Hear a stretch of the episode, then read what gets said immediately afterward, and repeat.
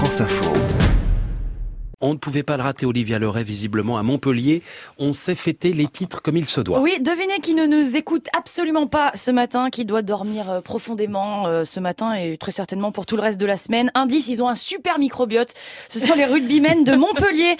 Ils ont remporté la finale du top 14 vendredi. Premier titre pour la ville en rugby. Et je pense que la fête n'est pas un mot assez fort pour décrire ce qu'ils nous ont fait vivre tout le week-end sur les réseaux.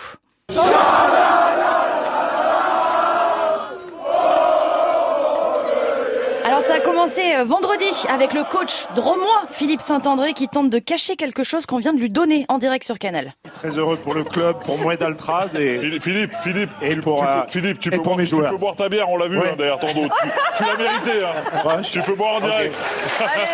Avec modération, évidemment. Plusieurs heures plus tard, sans modération, vers 6 heures du matin, les joueurs chantent leur hymne dans les rues de Paris. Au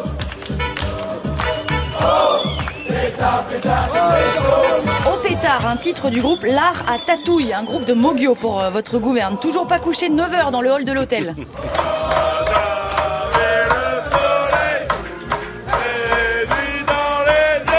a plus de microbiote. Euh, résultat, ce qui devait arriver, coucher, lui. ce qui devait arriver arriva. Au moment de prendre le train pour repartir vers Montpellier fêter le titre avec les supporters, on a entendu ça sur RMC. Sans trahir de, de secret, il n'y a pas de joueurs trop fatigués. là. Il y, a eu- il y a eu des gens qui ont dormi un petit peu dans le train là au retour? Ah oui, on en a perdu un déjà, Capelli. Il a, il a pris le train, mais il a, il a pris le mauvais train. Pourtant, on était tous ensemble et lui, il est allé. C'est énorme. Voilà.